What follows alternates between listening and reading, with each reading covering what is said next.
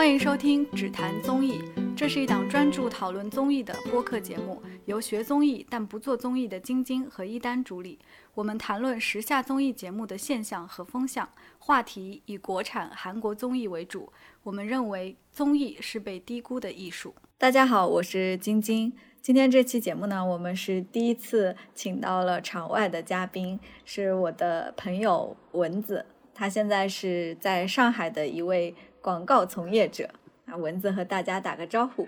Hello，大家好，我就是晶晶的朋友蚊子。之前我的搭档一丹在上一期节目里说，他不是特别感兴趣，就是他一直想要看，但是都没有好好的看下去。大部分都是对戏剧本身就有很大兴趣的朋友在看这个节目，而且大家对这个节目的评价都还是挺高的。节目是上周结束的，你是跟着节目一起看完的吗？对，但我不是他一开始我就跟着在看的那种。两月份的时候，两月底，然后开跟着开始看。这个时候他们应该也快录制完了，应该。嗯，所以你是从他已经更新到三四期的时候才开始看的吗？对的，对的。嗯，为什么一开始没看啊？怎么说呢？一开始也不知道有这么一个剧，因为那个时候我还在看严敏的另外一个综艺，就是那个《说唱新时代》嘛。然后那个综艺我也是延迟开始看的，就是很火的那个夏天没有开始看，然后被大家安利了之后我就去看。你是完结之后才开始看《说唱新时代》的呀？对的，对的，冬天的时候看夏天的一个说唱。其实说唱新时代之前也有很多朋友给我推荐，但是我对说唱一直没有特别大的兴趣。而且那个节目，它真人秀的部分特别长，就是一期节目可能三四个小时，我就觉得很难坚持下去。可能跟一丹对这个戏剧新生活的感觉有些类似吧。是，就是我我对说唱的感受跟你是一样的。在这之前，我从来没有不会去主动去听说唱。之前唯一听说唱也是因为五月天有合作过那个一个说唱歌手叫欧阳靖嘛，然后就有听过他们的那首歌。我自己也是，我觉得没有必要要去看这样一档节目，包括之前韩国那种呃《Show Me the Money》也挺火的，然后也没有去看。然后，但是后来就是当我打开了 B 站第一集，看了几几几分钟，然后觉得这个节目跟其他的节目氛围就很不一样，包括弹幕里面。大家讨论的事情也都也都不太一样，就是可能其他的一些选秀节目或者是什么的，大家就会拼命的为自己所呃支持的那个人打 call 或者什么的。但是说唱新时代就是每个人出场的时候，大大家都会去呃在就是积极的讨论，然后也不会有有有踩有贬或者是拉踩这种行为。然后对对对，就是我会觉得嗯。这个弹幕 吸引住了我，然后从而就跟着一起往下看，就觉得的确很不一样。就是严敏他把这个综艺做到了很极致的一个地方，就是群像嘛。然后，所以我就是后来也看到过其他就是安利严敏其他作品的那种文章，我就看到说有一个有一个这种戏剧新生活的节目。然后说他也是在做，就是八个八个人，虽然没有像说唱新时代大概四十个人那么人多，但是也是就是把把八个人都呈现的很好。我觉得就是在看完说唱之后，我就觉得嗯，的确就树立了对 严敏的这种信任感。然后就想说可以去看一看这样子，对，嗯嗯。那你有看他的那个德云逗笑社吗？哦，这个我倒是没有看，但的确也有蛮多人同时有提到这两部综艺。对，但我知道你也是《极限挑战》的粉丝嘛？对，忠粉。呃，对，所以对严敏可能也是有一些了解的。是的，嗯嗯。但《极限挑战》那个时候，其实刚开始它的，因为节目框架也是借鉴的，呃。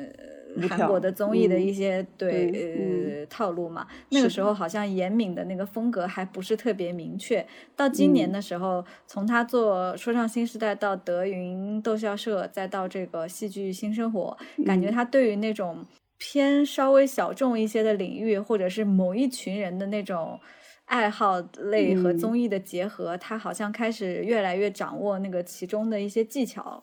对对。因为我有点不太清楚那个说唱新时代和德云逗笑社的这个时间线啊，呃，我我我之前对这两档节目。德云逗笑社我是看完了，但是我经常对前面那个呃真人秀的那个部分有一些困扰，就是我觉得他那个部分好像跟相声的那个部分有一些脱节。之前在节目里也说过这个事情，就是觉得好像真人秀那个部分除了影响后面那个相声呈现的节目顺序以外，其他都没有什么特别。大的影响，嗯，所以那个时候我还觉得严敏是不是很不擅长做这个真人秀和这个作品的结合，但是到戏剧新生活的时候。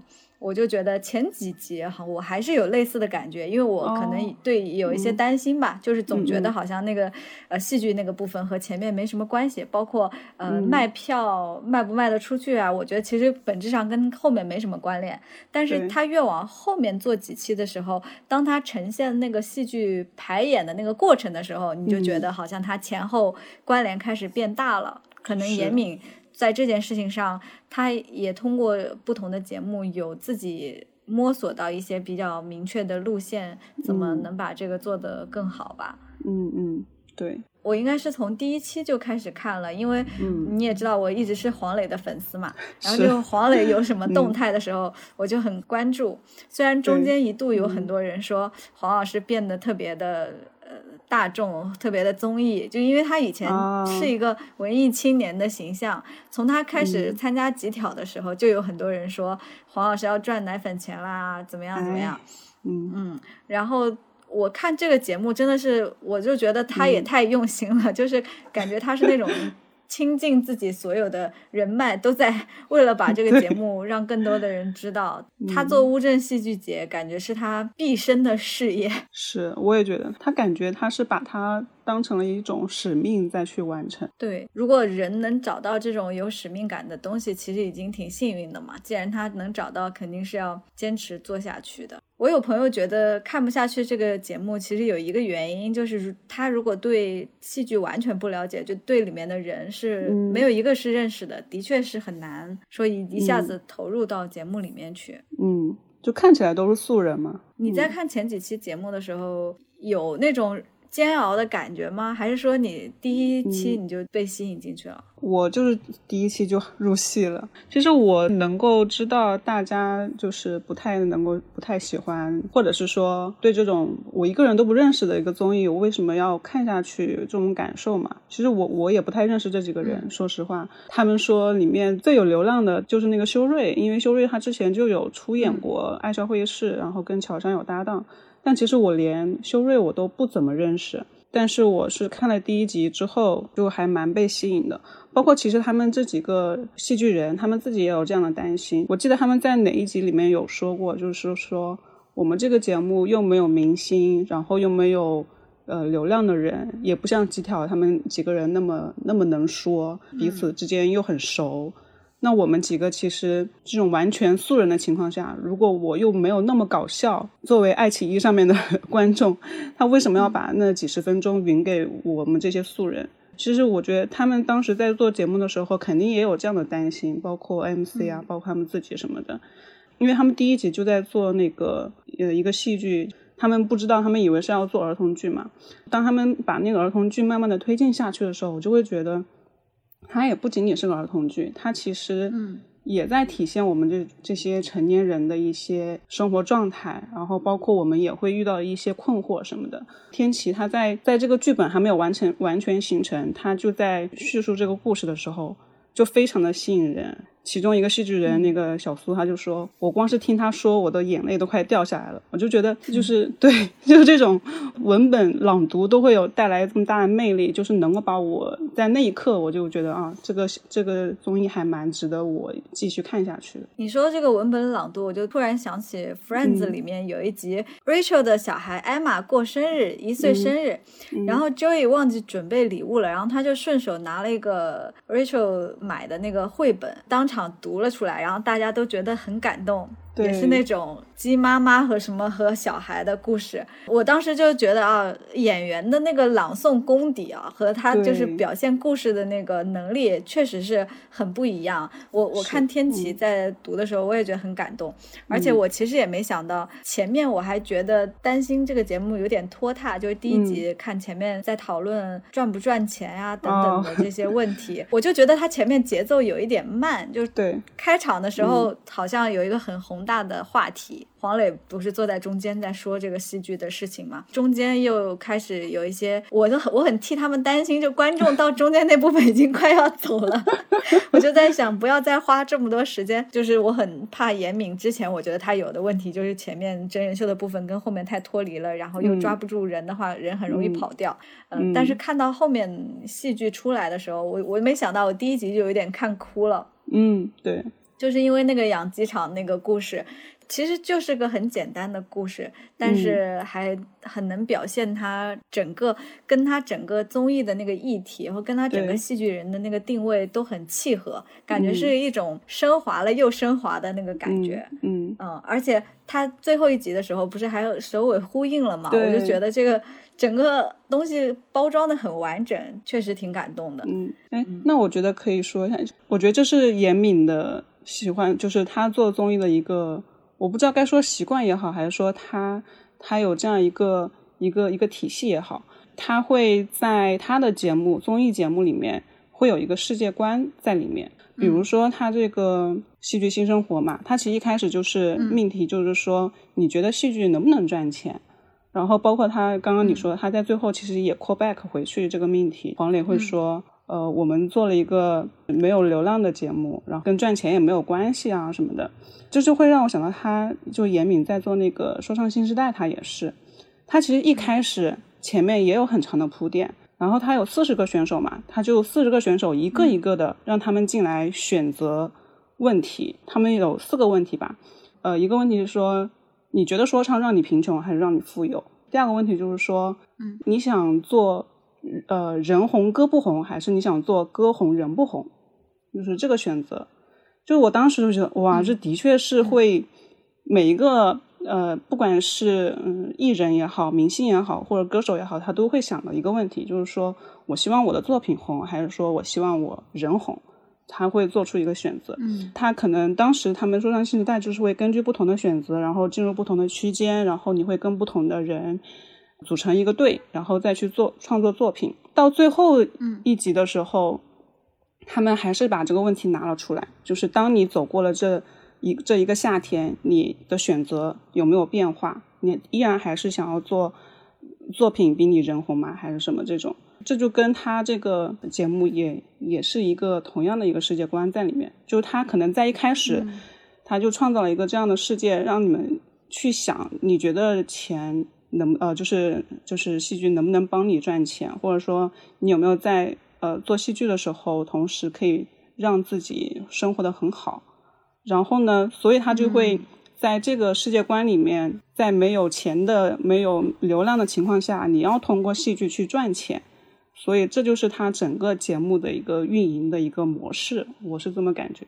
嗯，好像确实是这样。他其实之前在做极限挑战的时候，我们其实更容易看到他呃。当然也是一些借鉴套路啊，就是把一些剧情的东西给引入到综艺里面，就是其实是让真人秀本身变得更有故事性的感觉。是，但是他现在做的节目其实更多就是把这些故事展示出来，就是他不是硬套一个故事在里面，而是从真实的生活里面发现一些戏剧的矛盾。嗯，这个可能是跟他自己本身是学戏剧也有一些相关性吧。他对这个戏剧语言啊，对这些怎么样讲故事啊，就是整个综艺的结构，就是你刚才说它有很多 callback 的东西嘛。嗯嗯。包括它其实，我觉得戏剧新生活体现的特别明显，因为我没有从头到尾看那个说唱新时代嘛，戏剧新生活更明显，像呃前后看大海的这种呼应啊，呃。是。呃，最精彩的可能就是他那个李尔王那集，我真的是拍案叫绝，我就一边在笑的不行，然后一边就觉得太精彩了。小苏跟吴比说有没有老鼠的那个事情，就是他们自己就演起来，然后彼此看到的视角都不一样，就很罗生门。又结合他们在排的戏，然后整个还有修睿那个崴脚、真假崴脚事件，我 就是他去这边在喂老鼠那边焦头烂额，那边修睿在偷吃东西，偷烧红烧肉，真的，结果被别人发现，他还。跑到那个 那个厨房外面，然后假装 搅碗了。搅碗 那一整集我都觉得哇，太精彩了！我我我前面看完那一集的时候，我就说，我觉得我真的真的就要为前几集，我有时候还觉得有点无聊，道歉。是。就前面两三集的时候，我有时候觉得真人秀的部分好像有点太多，卖票的那个部分我已经看厌了，就是就觉得好像总是在说卖不出去票。OK，我知道了，我知道大家。不买账，一直在讲那个故事，我就觉得很没意思。结果到嗯第七集的时候，就觉得太精彩了。我觉得如果要每一集都能有这个水准的话，那真是也太好看了。我当时看完以后，我就想不舍得，就觉得希望他每一集都能做出这种精彩的程度。对，而且他那一集，呃，因为老鼠，然后因为修睿在自己在偷偷准备吃的这些情节串联了起来。我记得那一集这这个情节占了那一集的。大概四分之三的篇幅有的，当时其实我虽然觉得很好笑，我跟你一样，我觉得我都快笑到眼泪出来，但是我心里有有一个困惑，就是说他为什么这一集这个篇幅放了这么长？当时心里是有点奇怪的。但是不是跳到下一集之后，他就跟他们那个戏就是本身要排的那个戏剧又连起来了吗？对，就是李尔王的那个设定，是我觉得太妙了。我想说，难怪前面要铺垫这么久，要放这么多这一条故事线出来。它有一种那个套娃的感觉啊，就是你本身其前几期的节目更多的是戏和真人秀分开，只是展示他们卖票或者是说排戏的过程。嗯，但是到这一集呢，李尔王这个戏本身不是在这十一部戏里面最精彩的那个。嗯，因为感觉《李尔王》整个故事虽然是赖声川排的，但是他可能有一些故事性没有很强的部分，需要观众去想象和理解的部分。但如果你单看《李尔王》，把它放在这十一部戏里面，它有没有特别出彩的部分？但是你要把《李尔王》和他整个真人秀的部分放在一起看，它就是这十一期节目里面最精彩的一期。对对，最特别的一期。如果是排剧本的话，就很难排出来这种吧，就很难想象他这个集到底是怎么做出来的。就如果他是真的是有提前设定，我觉得不太可能。但假如他真提前设定也能做到这么自然的程度的话，那也是他很厉害。是这个就涉及到综艺目前 高光点，真的。这个好像我是之前有看过严敏的一篇采访。他是会盯后期剪辑的，好几个小时，他都会跟剪辑师在一起，然后去过哪一些要留，哪一些不要留。我当时比较印象深刻的一点就是说，严敏说他不仅要放出来这个人生气的那个点，就是很多综艺他可能就是说，就为了爆点，可能就放这个人啊，跟这个人怎么怎么吵架啦，然后什么的。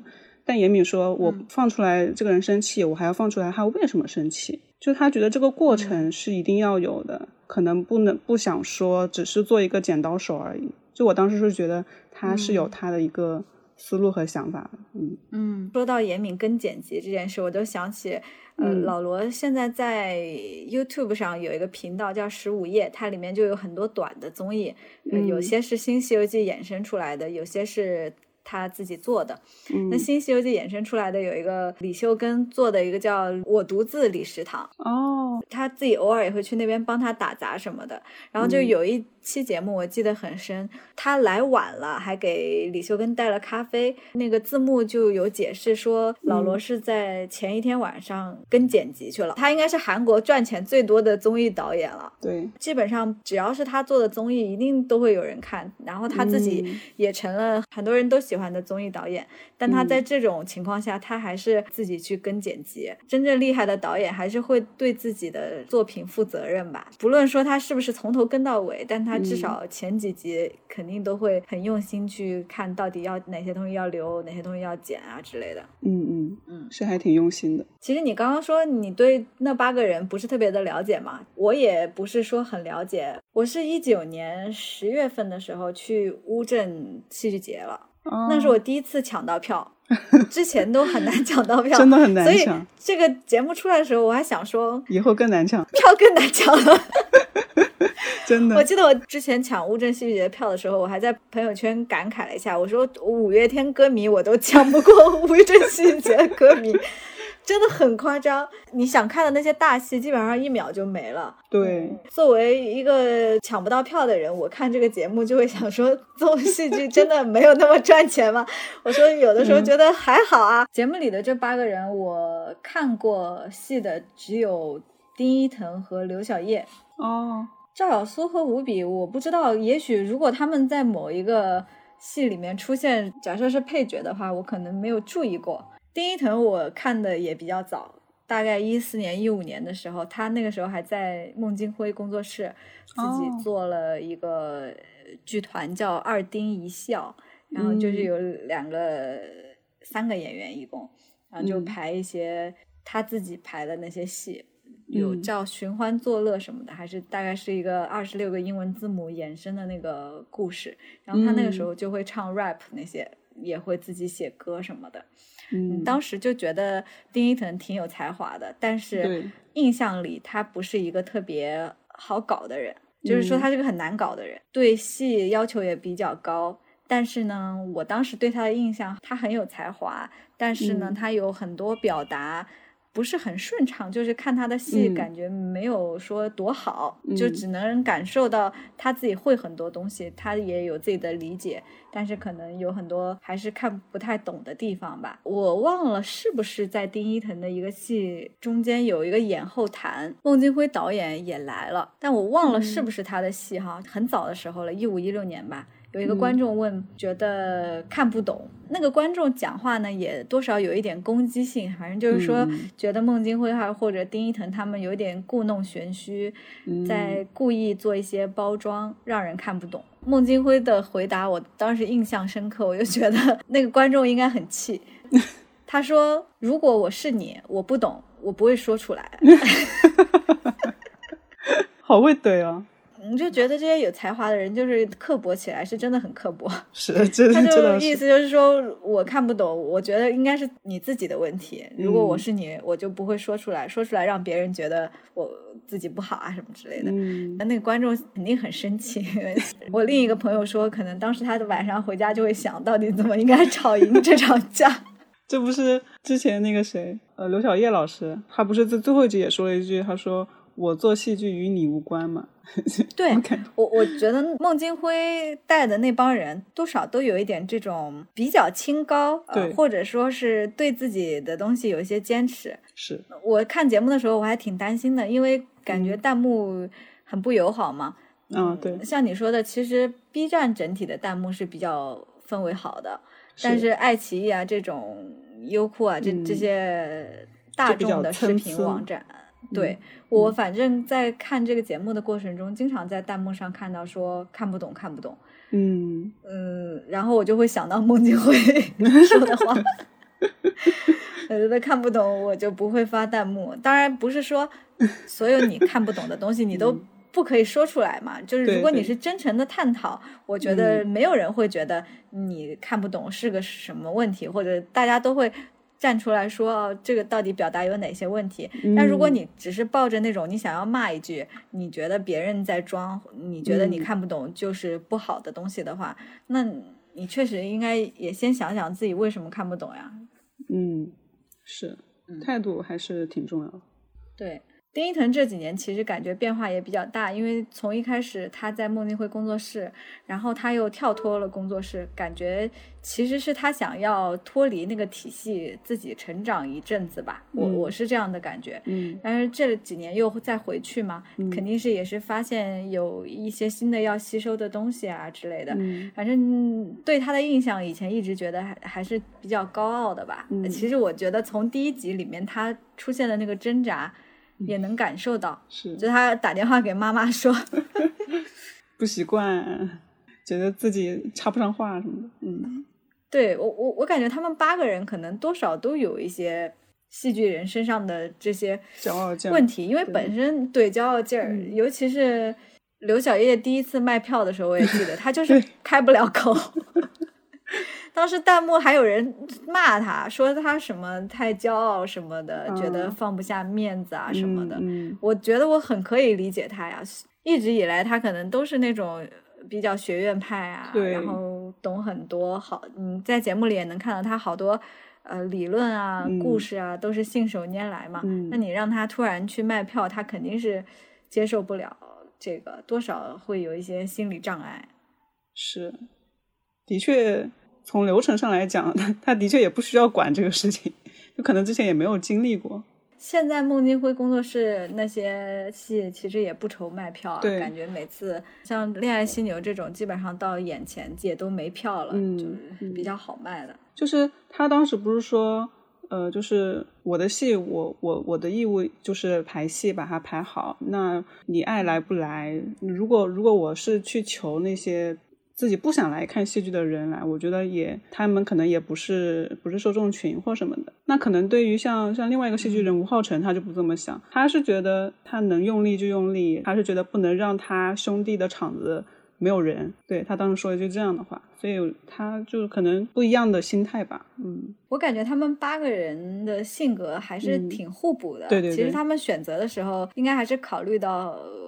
了一些磨合啊，还有一些节目效果上的，就不能都找那种所有都是比较骄傲的人嘛。一旦都找这样的人，那节目肯定没有办法进行下去。是我发现这也是现在呃，包括从韩国综艺那边的形态就是这样子。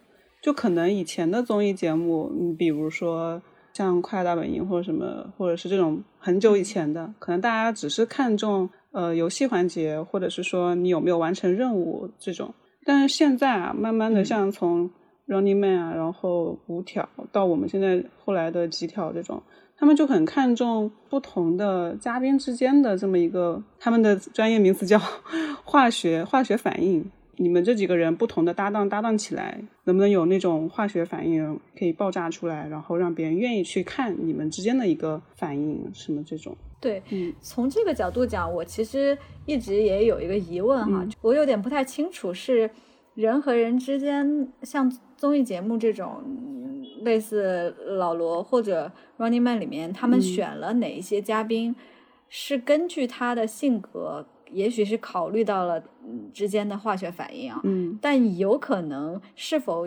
有很大一部分也是导演善于发掘他们性格里面的一些可以碰撞的点，是。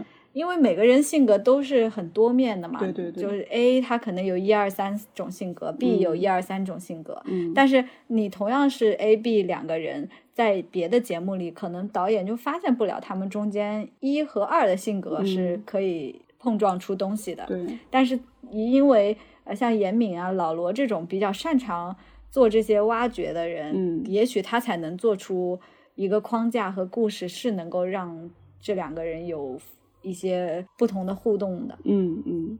如果要是换一个人来做极限挑战，是不是跟以前的男人帮那个 反应是一样的？就是到底是他们这六个人本身就是性格很相。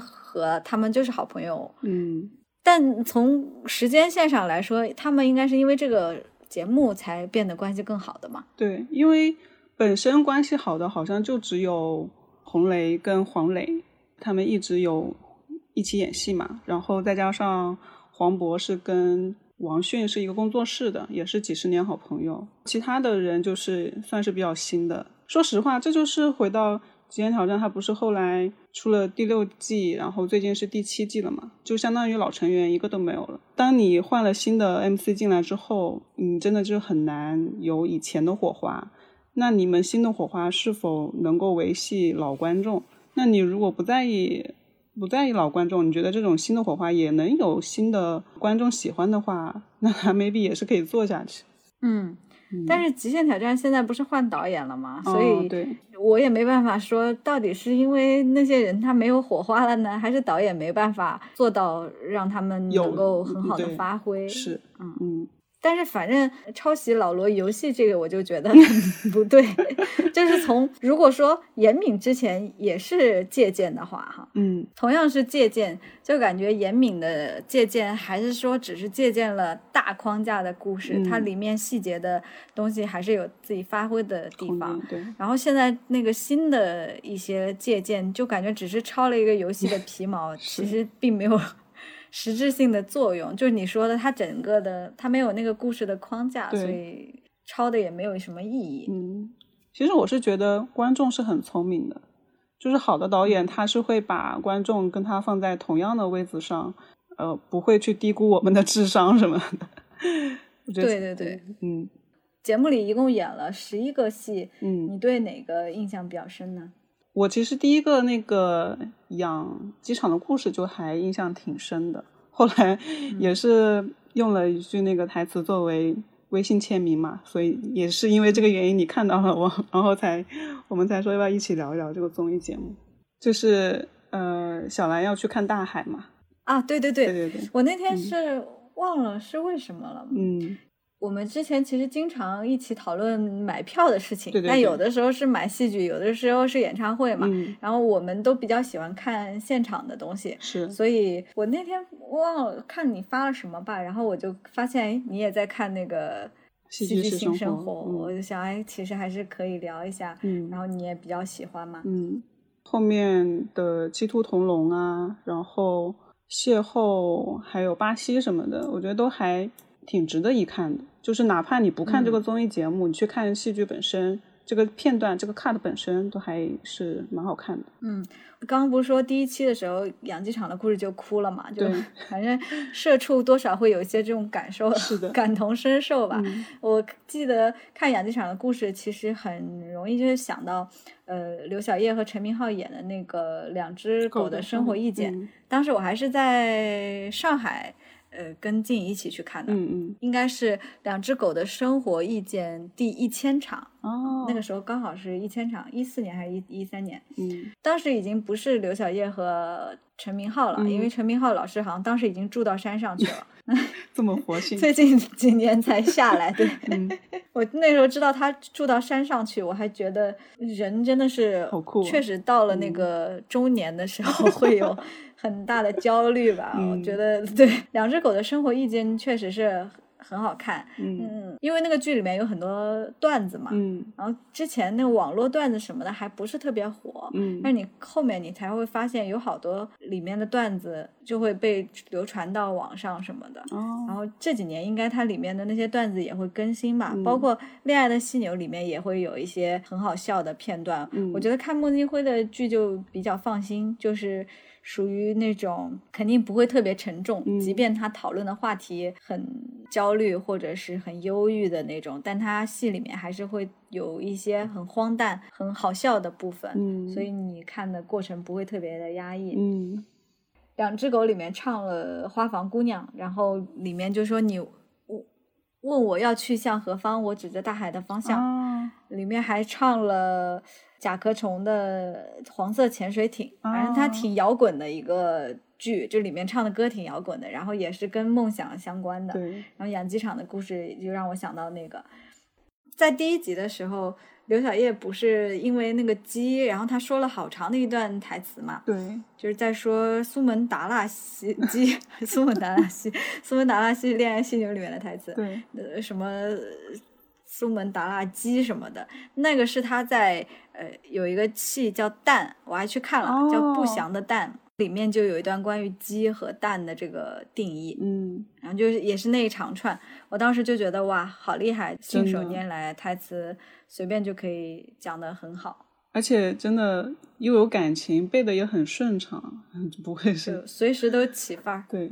所以你喜欢的是养鸡场、鸡兔同笼、巴西吗？邂逅对邂逅邂逅和倒倒影，我觉得都还嗯不一样的点是说，他们做了一个沉浸式的尝试嘛，根据那个酒吧，还有或者是说根据那个水剧场去做了一些跟剧情的一些串联。我觉得嗯，如果我是现场的观众，我会觉得很很代入，好像自己就是那个戏里面的一份子。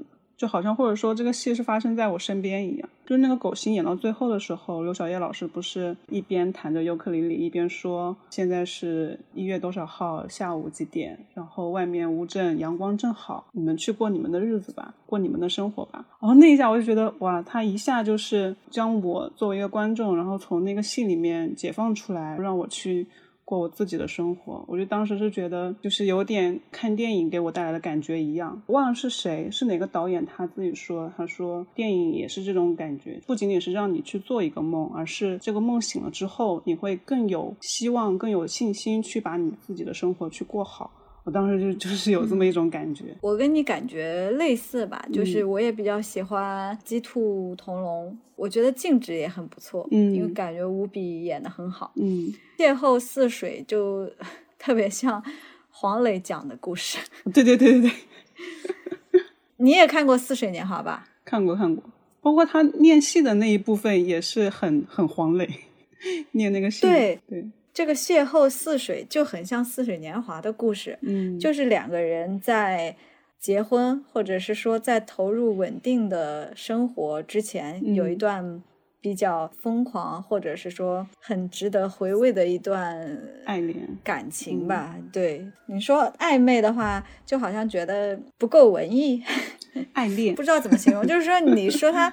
暧昧的话，就好像就比较是个有点世俗的感情，但有的时候好像感情不是说那么简单的，并不是说表面上看，可能很多人看觉得啊，不就是出轨吗？或者是不就是喜欢别人吗？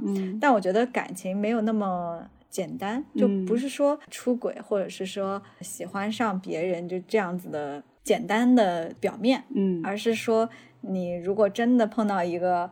感觉和自己很契合的人，然后你又在面临自己现实生活到底应该如何做这样的抉择呀？或者是你是不是觉得自己生活里好像缺了一点什么？嗯，是这样的一个讨论。嗯嗯，的确，巴西那个，我觉得看弹幕的反应，大家好像都特别喜欢。对，我我也挺喜欢，但是我又觉得他好像有点太感人了啊，就是看的时候就是觉得哎，心一直揪着。嗯。但我觉得他也有点暗黑，不知道为什么天琪的他的剧里面都会有一些，虽然他只只只演了两部啊，就是《鸡兔同笼》跟那个巴西，其实他剧里面好像跟母亲的关系都是处在一种比较紧张的，或者是说比较暗黑的那种状态，就导致有点颠覆我们可能一些日常的那种那种那种那种形式。对，可能很多人觉得，呃，巴西和鸡兔同笼都比较，呃，所谓的有深度吧。当然，我觉得其他的戏也都是有很深刻的讨论的。是。但这两个呢，我觉得好像相对来说故事比较完整吧。对。比其他的来说啊，嗯，呃，我我觉得静止也很完整。嗯嗯。但是跟这三个相比，其他的都多少有一点不是那么完整。嗯。没有特别让人觉得故事很精妙。我觉得我心里觉得《鸡兔同笼》《静止》和《巴西》是三个比较完整的故事，嗯，但是我其实每个都很喜欢了。对，一座剧院和二十三号星球也很好，但是我就觉得这两个还可以再更好，就好像它还有很多进步的空间。就觉得一座剧院可能是它要表达的东西太多了，就是呈现出来就有点满。是，狗星的感觉就是太还是在表面多了一点。太形式化了。说到这里，其实这个综艺里面有很多人一直在提孟京辉啊，对，不管是这些演员还是。导演啊，还是黄磊他们，还是弹幕，是总有人就是不论这个剧出现了什么，都会有人在弹幕里说是孟京辉的感觉。嗯，我就好奇你们到底知不知道 孟京辉是什么感觉？因为有的时候像狗星这种，确实也有点孟京辉的感觉哈。但是有一些就其实跟孟京辉是不同的风格路线。还有人在说是孟京辉的感觉，只能给人一种你他可能没看过别的戏，只看过孟京辉的戏。说明孟京辉的确是话剧圈里面最出圈的一个人。对，所以我是觉得孟导应该也觉得很欣慰吧，因为现在提到国内的话剧，应该也就他还有嗯赖声川吧，对，就是也就这几个比较有名的导演了。对，然后孟京辉的剧。我是看的比较多的，但是看多了以后呢，你就会理解为什么丁一腾最开始在他那儿，然后出去了，然后又回到他那儿，就是他其实还是比较 偏那个肢体的表达，对，然后他不是那种故事性特别强的导演。我感觉孟京辉导演的戏里面故事性比较强的都是廖一梅编剧的那几部吧。廖一梅也很厉害，嗯，恋爱犀牛、琥珀和柔软，我觉得廖一梅是很厉害的，就是他的那个。故事《恋爱的犀牛》，我觉得是孟京辉的剧里，就不论看多少遍，还是觉得很厉害，嗯，很好看，嗯嗯。其他的可能经不起太多的审视，就是你其他的你可能看多了就会觉得也就那么个意思，是。但是经典的那几部还是很厉害的，嗯。所以其实，嗯，编剧对于对于戏剧来说也很重要。我记得他们当时。在讨论第一腾到底是要做导演还是要做演员的时候，然后，嗯嗯，他们当时是有排序的，就是说觉得导演是最为重要，然后其次是什么什么是什么，然后再是什么什么，我有点忘了，反正当时提的最重要的是导演，然后就有弹幕说那编剧呢？为什么没有提编剧？不知道是不是他们自己说的说的那会儿忘了呢，还是什么？可能他们当时说的时候，认为导演就是兼职编剧了。对，也有可能。这个节目里面好像所有的戏基本上谁导谁编，对，自编自自自演。对，这些人其实多少也确实跟孟京辉有点关系。那个，我是看了这个节目才发现，刘晓毅的老婆是孔燕。哦，对对对，孔燕是孟京辉。以前的演员，就是他也演过史航编剧的那个《空中花园谋杀案》，也是孟京辉导演的。我是感觉孟京辉的主场好像主要确实还是在北京嘛，因为他那个蜂巢剧场什么的。然后最近我看他在阿那亚也弄了一个蜂巢，就好像还是在北边嗯比较多。然后我但我看上海和杭州他也有他的剧场嘛，嗯，我不知道上海。来说看戏一般会选择哪里呢？上海，上海比较有名的像呃兰心大剧院，然后美琪这几个好像都是蛮老牌的，包括它建筑本身都还蛮漂亮。赖声川在徐家汇这边美罗城这里也有个他的剧剧场嘛，叫做上剧场。而且我也是看了节目《戏剧新生活》的节目才知道。赖导他也是，就是近几年才有了他属于他自己的一个剧院，我就觉得，嗯，那是，嗯，作为这种，那说明拥有自己的剧院真的很不容易。你还有什么印象深刻的部分没有分享吗？关于节目的，我先抛砖引玉一下。嗯嗯。除了刚才我们说老鼠和李尔王的那个戏中戏的东西很有意思以外，嗯，我自己比较印象深刻的还有那个刘天琪呕吐事件。因为我看到他那个状态，我是觉得有得到安慰，对，很真实。因为你平常你去看戏，你肯定不会知道演员有多紧张，或者是他们前面做了些什么准备嘛。然后我看他这么吐的这么艰难，我就觉得我我有时候自己觉得工作压力大，我还觉得胃不舒服，我都觉得啊也还好，也可以接受，因为我看他那个反应真的有点严重。对，我觉得这也是。这个真人秀让我们知道的一些不就是幕后的一些事情吧，包括他们其实像像养鸡场，还有其他的一些剧，他们会把他们如何去有了这个想法，然后再把这个想法不断的在脑爆的过程中去进行扩大，然后把它一点点完善起来，相当于是从无到有的这么一个过程，然后再加上排练。怎么推翻，或者是说他们之间也会有争吵啊，等等，嗯，再加上他们自己这种戏剧人本身的个性，然后再融入到这个剧，呃，就是你在后面去看这个剧的时候，你又会觉得有一点不一样的感受，就是说你在这个过程中看到了他的一个挣扎和一个成长的过程，从而去带入到这个剧里边，我就觉得那种感受也蛮也蛮特别的。说到在准备这个戏的过程，有一个我也觉得挺好玩，就是赖声川在帮他们导那个《李尔王》。嗯，然后我才发现，原来很多时候他那个台词不是说本来就是要设定是那样讲的，而是说在不断的排演过程中，有演员自己去根据当下的情绪。说出来的啊。嗯，我感觉孟京辉他们可能很多词也都是这样，在反复的过程当中调整成演员也舒服，然后导演也觉得 OK 的那个程度。嗯，对。所以这也是我觉得他们很厉害的一个地方。这个可能跟我跟我职业也有点关系，就是我在做广告行业里面的策划嘛。然后我们平时也会有这种过程，就是我们有一个想法，然后我们如何去把它做得更大，然后更惊艳，能够引起大家讨论的这么一个一个一个过程。过程其实是很煎熬的，会遇到很多推翻重来，甚至可能被客户否定的这些情况。但是我在看他们脑爆的整个过程，就会觉得，虽然他们也会很焦虑，然后很纠结，但是他们是很享受这个过程的。他们在，嗯，可能是真的是对戏剧的那种热爱，自己也是为戏剧而生，有这么一些天赋，然后又加上努力，就会觉得最后诞生的这么一个过程和结果，都是还蛮令人佩服的这么一个事情。嗯，我其实看完第一期就发出感慨，我就觉得一个人真的能够找到自己那种毕生热爱的东西，还是很难的。就一旦找到了，你还是能从他们的那个言语啊、他们的行为当中就能看出来是真的热爱这个事情。对，包括我每次看到你说，嗯，每次我看到综艺节目里有这样的人啊，或者是看有时候看。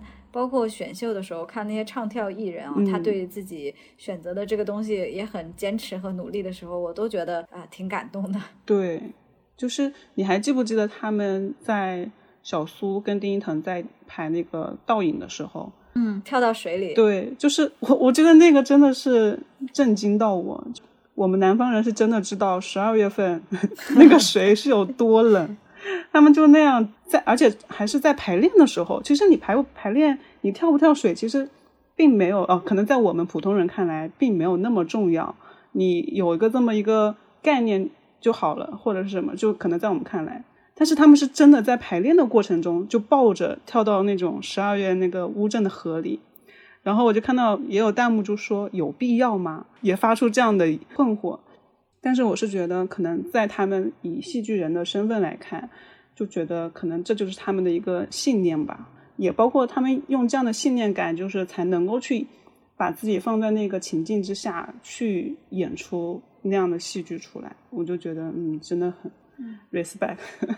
嗯，是的，呃，那一幕我也印象比较深刻，而且在最后那个番外里面，丁一腾不是还跑去水剧场说，哦，对，赵小苏如果不在那儿，他要气死。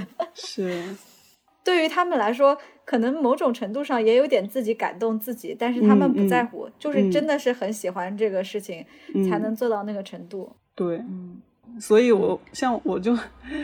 突然想起我我我爸，他之前就说过一句话，他说他说演戏的演戏的疯子，看戏的傻子，我就觉得还蛮对的，就是他们演的很 疯，你知道吗？然后我们又很带入，就是这种关系，嗯。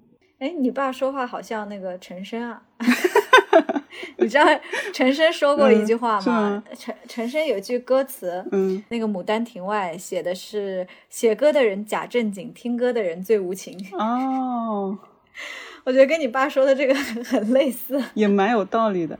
对啊，就是说结构有点相似吧，但其实就是因为写歌它也是一个作品嘛，是创作作品的人和欣赏作品的人，嗯，可能是很割裂的。对对对，就是大多数对于我们来说，看戏的时候是想要走进创作者想要表达的东西，嗯，但其实创作者并不知道看的人到底从他这个里面得到什么。嗯，是。嗯，我就想到那个，我昨天去看了那个陈建斌的新电影《第十一回》，看到宣传了。他那个电影就特别戏剧，嗯，也很孟京辉，他也不愧是被孟京辉影响的人。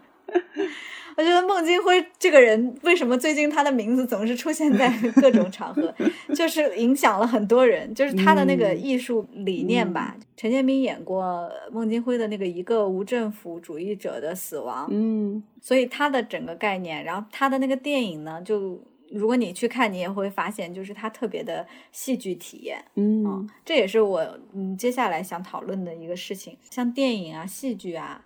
然后还有我们看综艺哈，虽然很多人觉得综艺它不跟这些艺术形式是同一个层次的，但是我觉得它都是一个作品嘛。对，就是我们作为观众，我们在综艺里面看到这个戏剧的时候，和我们真的走到现场去看这个戏剧的时候。嗯啊，或者戏剧像以电影的形式呈现出来的时候，嗯，这些之间的差异到底是什么？就是你自己觉得你在看那个综艺的时候，你和在剧场的体验有什么差异吗？就我自己来感受的话，比如说我在看看剧场，其实它是个很近距离的那种体验嘛，它可能跟电影会有一点点相似，就是我会知道我接下来我要进到这个。这个情境之下了，我要去跟着去走进这样一个梦境里面了，会有一点点就是时间需要我也投入进去，或者是说需要我去带入进去的。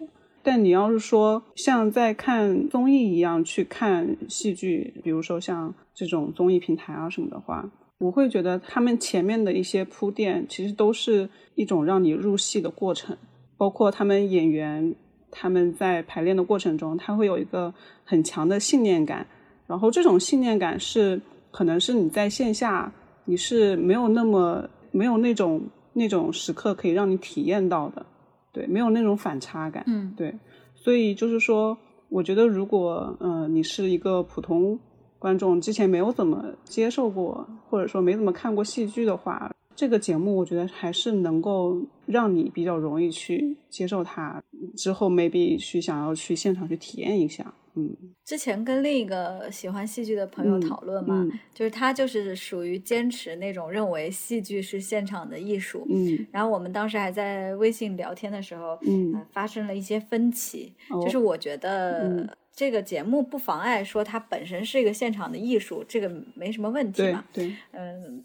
但是他会觉得他不希望是隔着屏幕呃欣赏这个东东西，嗯但我就觉得呃，反正我也没有看过那些戏，但是如果有机会，我肯定是希望现场看的。但是这个综艺又给了我机会看这些我没看过的戏的话，也觉得挺不错的，而且还能让更多人加入进来，我觉得是个好事情吧。嗯而且，如果你本身对戏剧感兴趣，然后这个节目我觉得也是给了你一个机会，就是让你去看一下你所喜欢的戏剧，它之前的是怎么去诞生的。这个诞生的过程，我觉得也很是也很奇妙。对，其实看节目的时候我还挺震惊的，真的有人就是二十块钱都不愿意 花在这个看戏上。嗯，我觉得吴比那个比喻说的很对，就是你喝一杯奶茶，你也是二十多块钱。但是你喝杯奶茶，喝完就没了，顶多就是记得还有啊，还是是挺好吃吃的，挺好喝的这种。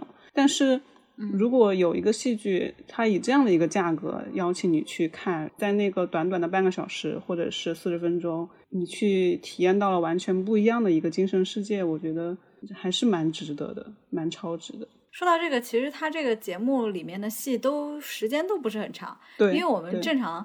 在线下看戏的时候，也都至少要一个多小时嘛，一个半小时，一般情况下是九十分钟，有的是两个小时。那他其实感觉是特地为了节目，也有可能是因为确实没有那么多创作时间了。对对，这倒是。没想到，我是没想到，其实在这个短的时间里面，他还是能讲一个比较完整的故事。其实对于呃大多数那几个戏来说，我都觉得挺惊喜的。真的。算是很成功的那种那种小规模的那种戏，对对对，嗯，你身边看戏剧新生活的人多吗？几乎没有，我其实也是，我就觉得好像只有我在看，要么就是专门做综艺报道的朋友 才看这个。我看豆瓣上的评价也没有说很多，就是虽然评价挺高的，但是数量不是很多，所以其实它。还是没有说出圈，对，嗯，节目已经结束了，我还想在播客里聊这个，也是像你刚才说的，就是能让多一个人知道，嗯，就是也是一个好事情嘛，就还是希望大家能看到好看的戏剧，然后也希望线下的大家也可以走进剧场去看，嗯，但现在票真的越来越难买了，我说到这儿真的是觉得。综艺这个东西，它是一个大众文化嘛，是，就是它让很多东西成为大家知道的。像脱口秀之前票也没有那么难买，对。自从有了吐槽大会、脱口秀大会，越来越难买。那个效果的票在上海也难买吗？非常难买，几乎他说要放票的那一，比如说六点放票，六点进去几乎是没有的。包括那种专场，他们可能就不在小程序里放，可能会在什么票动啊或者大麦啊这种，那那更加更加抢不到。所以我都是有时候就是会报名什么吐吐槽大会这种录制，这种还稍微好一点，就还能报报得上一一两场，我能去现场看一下。所以你参加过？几次录制呀？好像有两次哦，两次吐槽大会的录制，再加一次是那个京东赞助的那个脱口秀大会番外，嗯，差不多哦。对对对，那你感觉现场看和电视上看有什么不同吗？现场看氛围完全不一样，呃，这个倒是可以，倒是现场跟屏幕看的确会有区别，就是说你现场那个氛围，包括你笑的点。还有他整个表演的一个节奏，呃，如果是现如果是开放麦的话，他跟你互动的话，那种就完全不一样。所以有时候他们会说，在看，比如说在在那个呃视频网站上面，他们发弹幕说没有觉得很好笑啊，为什么他分数这么高？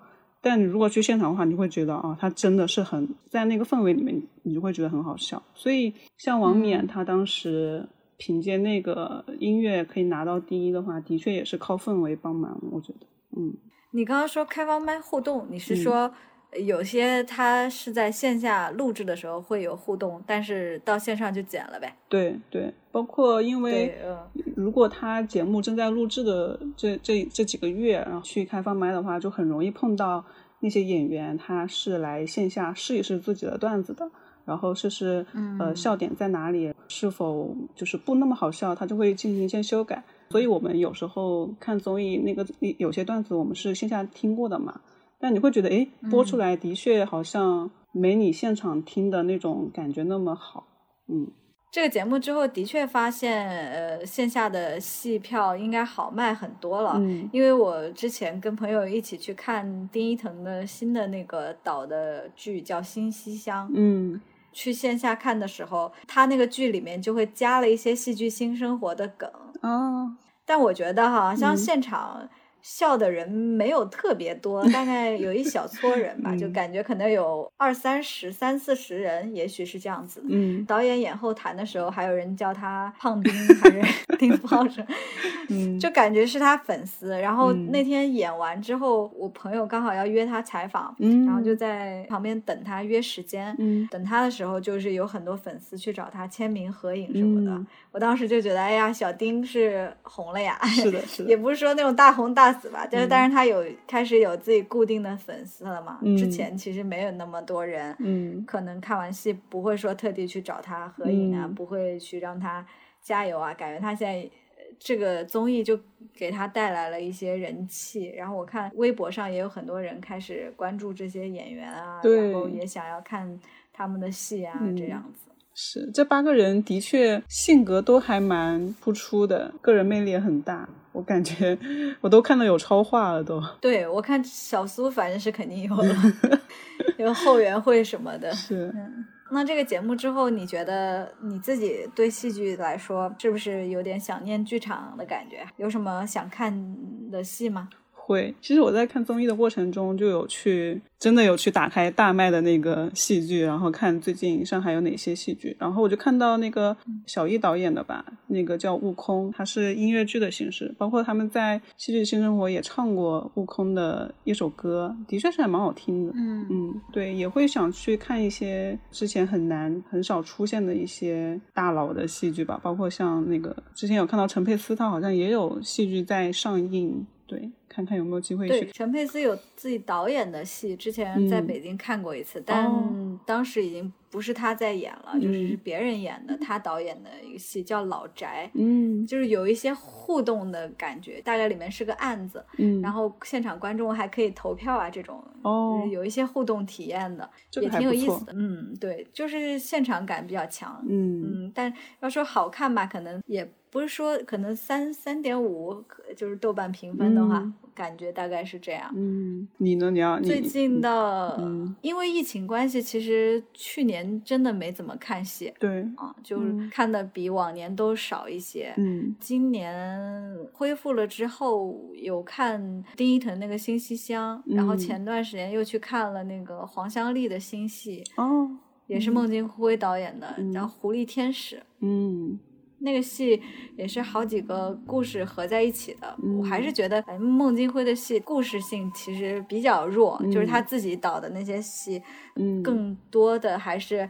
呃，肢体啊，情感的表达，我之前还说过，我觉得孟京辉跟那个王家卫有点像，就是你有时候拼凑不出来 他的那个故事是什么，但是你从他的那个感情里面还是能够读到一些共鸣，嗯，你会觉得他挺不错的。是，但王家卫还是更好。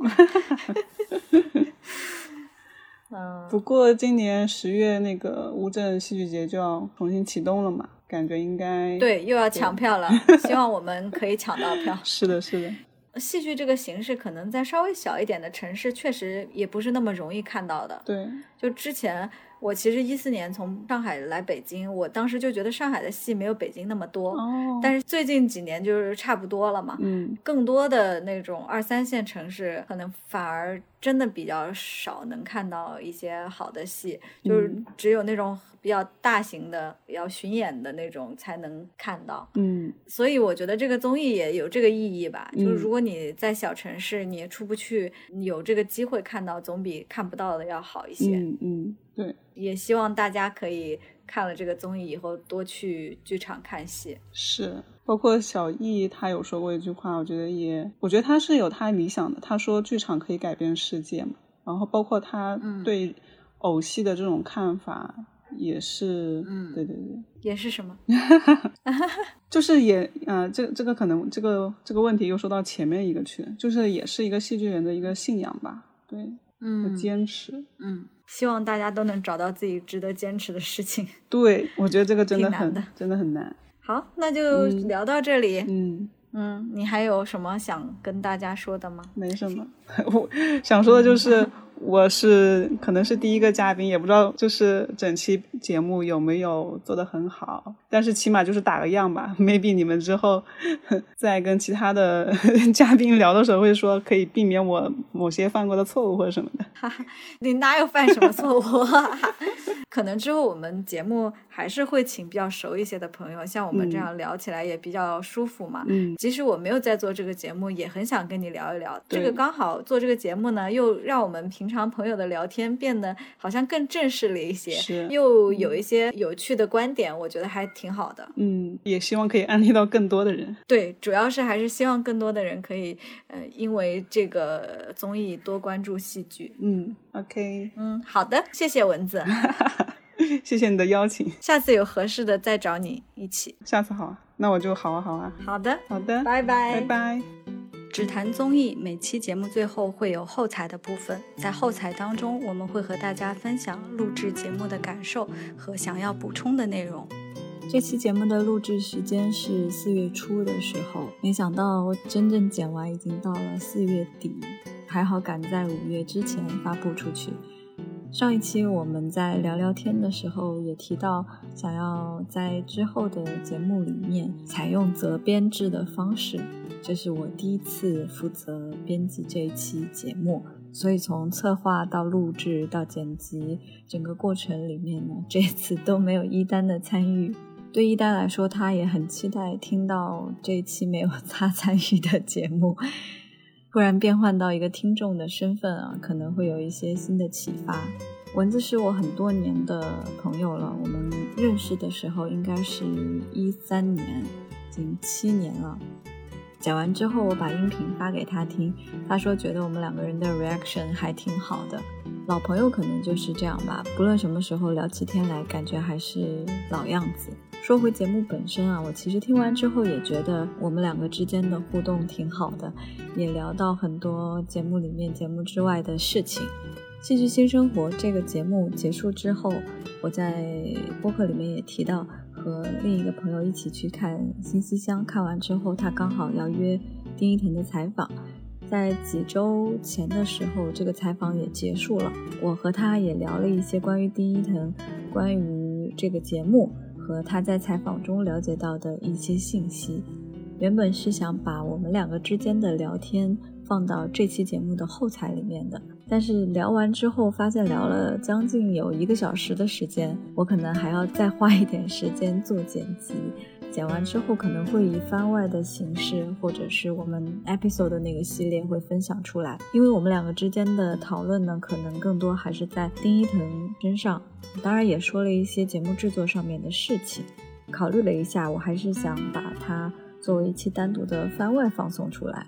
确实有很长时间没有更新了，因为我也不是一个特别能说，就是说完就可以直接放出来的那种播客。我们每次都要花很多时间去想要聊一些什么，到底能不能聊出一些不一样的东西。按照正常内容的操作呢，其实《戏剧性生活》的热点已经过去了，但是播客不一样嘛，自己想做什么就做什么。而且我也觉得非常想要把这档节目推荐给大家。于是就有了这期节目，不知道大家对于这期有嘉宾的节目有怎么样的反馈呢？很期待听到你的声音。如果你喜欢我们的节目，欢迎你在各大音频网站和泛用型播客客户端订阅我们。有任何想对我们说的话。或者对于节目的意见建议，都可以在小宇宙的评论区或者微博给我们留言。上一期节目提到的听友群，我们其实还是有在想的。等到工作没有那么那么那么忙碌的时候，我们两个一定会抽空来把群建起来的。这期节目就是这样啦，我们下期再见。